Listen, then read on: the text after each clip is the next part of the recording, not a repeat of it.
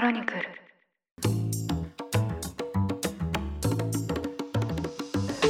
おはようございます。10月31日月曜日ニュースコネクト。あなたと経済をつなぐ5分間パーソナリティの野村貴文です。この番組では1日1つ5分間で世界のメガトレンドがわかるニュースを解説していきます。朝の支度や散歩通勤家事の時間などにお聞きいただけると嬉しいです。さて早いもので10月も最終日となりました。1年が残り2ヶ月だと思うとなんだか信じられない気持ちですね。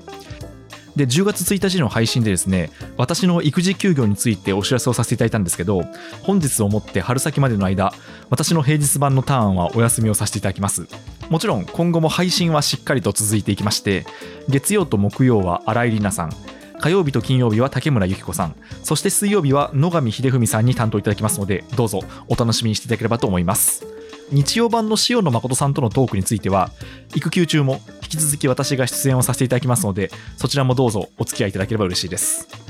そして今日のメインテーマではないんですけど韓国ソウルのイテウォン地区でおととい29日の夜ハロウィンを祝うために集まっていた人々が次々に将棋倒しになりまして153人が死亡103人が負傷したという痛ましい事故が起きました。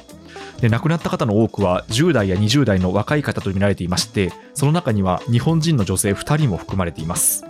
このイテウォンといえばですねドラマのイテウォンクラスでも有名になった韓国有数の繁華街なんですけど亡くなった方がその153人ということで、まあ、私自身その速報が出た時は言葉になりませんでした。詳しい原因の究明はこれからになりますがコロナ禍で人が集まれない時期が数年間続いていた中久々にですね街でエネルギーを爆発させられる中で、まあ、こうした事故が起きてしまいまして痛ましいというほかありません。犠牲者の方々のご冥福を心よりお祈りいたします。さて今日はツイッターの話題です。アメリカメディア各社は27日、テスラやスペース X の創業者であるイーロン・マスク氏がツイッターの買収取引を完了したと報じました。買収額は440億ドル、日本円にしておよそ6兆4000億円に上るとみられています。マスク氏はこの日の午前に広告主へと題して自分がツイッターを取得したのは金儲けのためではなく自分が愛する人類を助けるため文明の未来のためとツイートしました。その後、サンフランシスコにあるツイッター本社のカフェにいる自身の写真をリツイートしました。さらに翌28日には、The Bird is Freed 鳥は放たれたとツイートしまして、自身のツイッターアカウントの肩書きをチーフツイートに変更しました。で、この買収の完了後にマスク氏は早速様々な行動を起こしています。28日にはニューヨーク証券取引所に上場廃止を要請しまして、株式取引が完全に停止しました。11月8日には上場廃止が予定されています。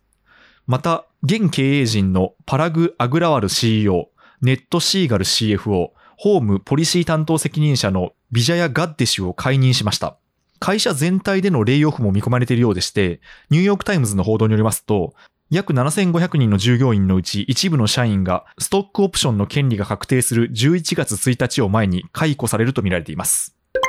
マスク氏のツイッター買収については道のりは長いものでして、振り返ると今年の1月から株を徐々に取得し始めまして、3月の時点でツイッター株の5%を取得しました。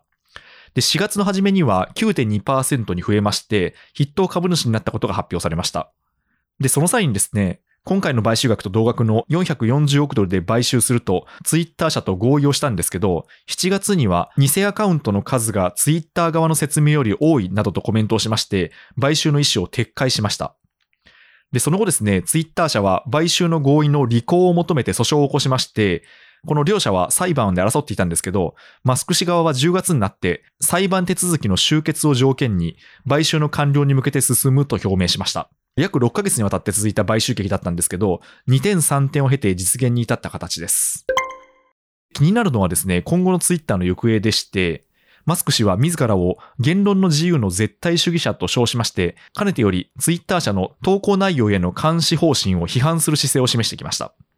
で、その筆頭がですね、2021年初頭のアメリカ議会襲撃事件に端を発するドナルド・トランプ前アメリカ大統領のアカウントの凍結でして、イーロン・マスク氏は今年5月の時点で凍結を撤回する意向を表明していました。で、今回ですね、マスク氏の買収が完了したということで、で、ちょうど来月にアメリカでは中間選挙を控えたタイミングということもありまして、トランプ氏のツイッターアカウントが復活するかどうかに注目が集まっていました。で、これに対してマスク氏は28日の午後に、幅広く多様な視点を備えたコンテンツモデレーション評議会を設置すると発表しました。そして、この評議会の前には、コンテンツに関する決定やアカウントの復帰を行うことはないとしまして、トランプ氏のアカウント復活は当面ないことを示しました。で、また、当のトランプ氏自身も、ツイッターには復帰せず、自身が立ち上げたプラットフォーム、トゥルースソーシャルにとどまる考えを示しています。このコンテンツモデレーション評議会を経て、トランプ氏のアカウントが復活する可能性は残されています。そしてビジネス面で言うと、今後マスク氏は様々な機能をツイッターに組み込む予定だと見られていまして、例えば BBC などは中国のアプリ WeChat のようにメッセージやソーシャルメディア、そして決済や食べ物の注文といった様々な機能を搭載したスーパーアプリ化を狙っているのではないかと報じています。ということでですね、今回はマスク氏によるツイッター買収について取り上げました。ついに決着したかという思いです。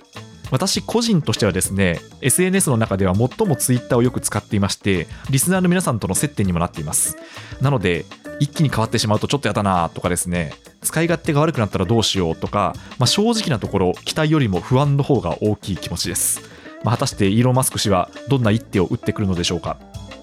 そして冒頭でも述べましたが、平日版の私のターンはしばらくお休みになります。またパワーアップして帰ってきますので、今後ともぜひお付き合いいただければ嬉しいです。